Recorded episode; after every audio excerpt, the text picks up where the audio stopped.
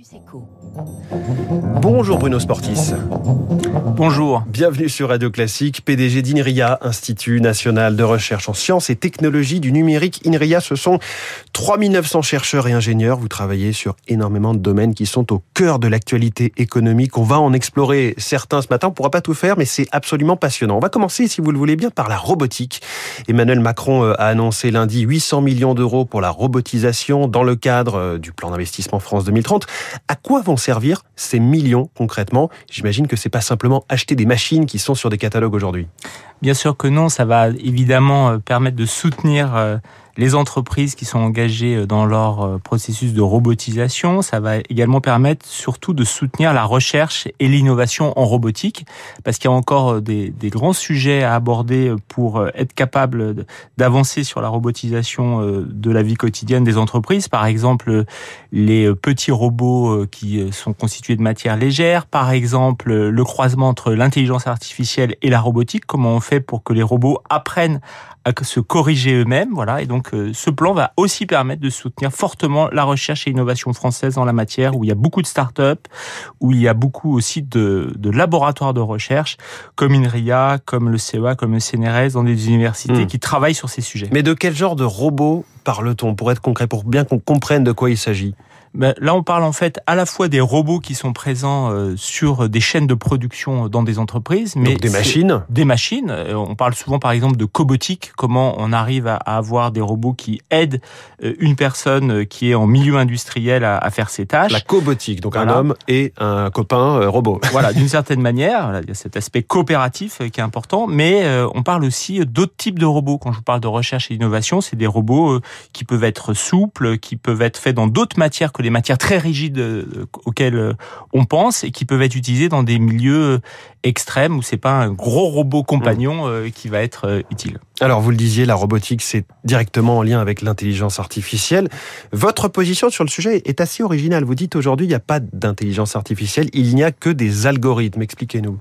Alors en fait, ce que je veux dire par là, en reprenant le titre d'un livre de, Luc Julia, qui est maintenant le le, le, Chief Scientific Officer, pour parler français, euh, de, de Renault, l'intelligence n'existe pas, c'est qu'en fait l'intelligence artificielle, c'est surtout la dernière vague du numérique, c'est-à-dire cette capacité, en euh, utilisant des algorithmes mathématiques, euh, de rendre intelligentes des données qui sont en très grand nombre, que ce soit des données issues de capteurs en milieu industriel, que ce soit les données de votre navigation sur le web, que ce soit des données on va dire dans tous les domaines de la vie quotidienne, avec des ressources de calcul qui sont considérables, eh bien c'est le croisement de ces algorithmes, de ces données, de cette puissance de calcul qui fait qu'on arrive à prédire des phénomènes, qui fait qu'on arrive à donner des recommandations euh, à, à nous tous dans la vie quotidienne ou à, ou à un décideur. Et c'est la dernière vague du numérique en fait, mmh. parce que en cybersécurité, maintenant, on fait aussi de l'intelligence artificielle, parce qu'en robotique,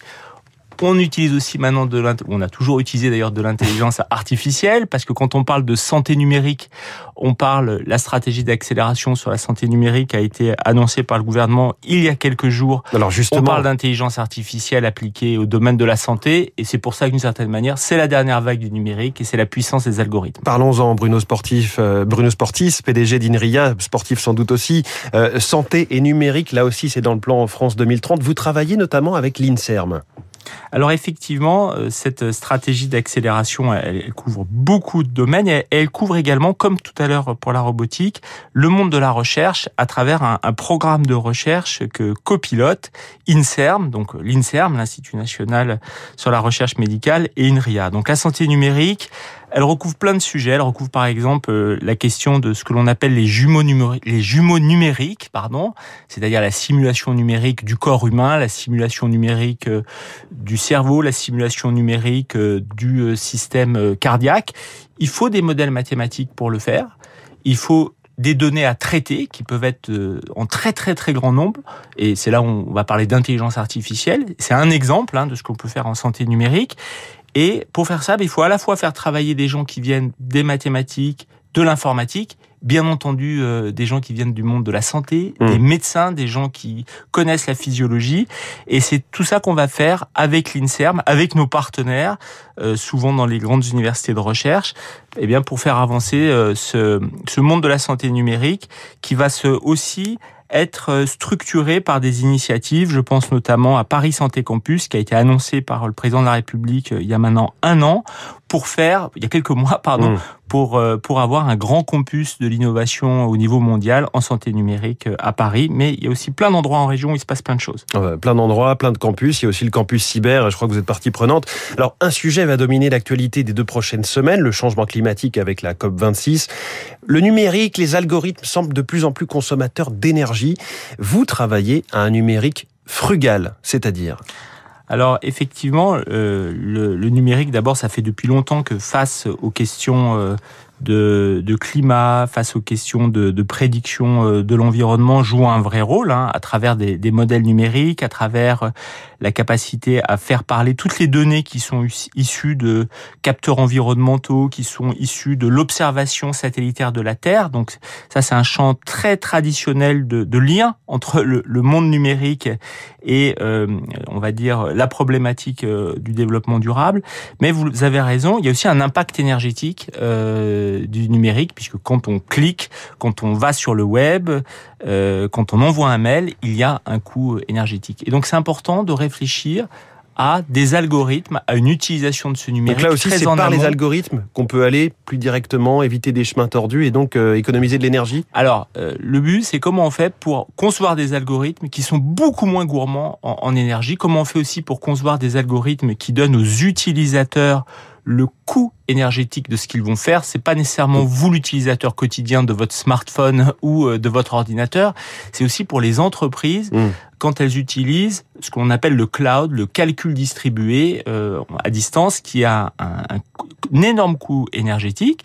Mais on peut concevoir une manière de, de gérer le cloud en réduisant la dépense énergétique. C'est ce que font plusieurs équipes euh, d'INRIA avec des entreprises euh, françaises. On peut aussi être capable de concevoir des algorithmes qui notamment en intelligence artificielle, qui vont être beaucoup moins gourmands, en énergie. C'est ce qu'on appelle le numérique frugal. Le numérique frugal, et on comprend que là aussi, il est question d'innovation, mais il est aussi question de, de non-comportement, en tout cas de sensibilisation. Merci beaucoup Bruno Sportis, PDG d'INRIA, invité du Focus Echo de Radio Classique. Merci et bonne journée. Merci à vous.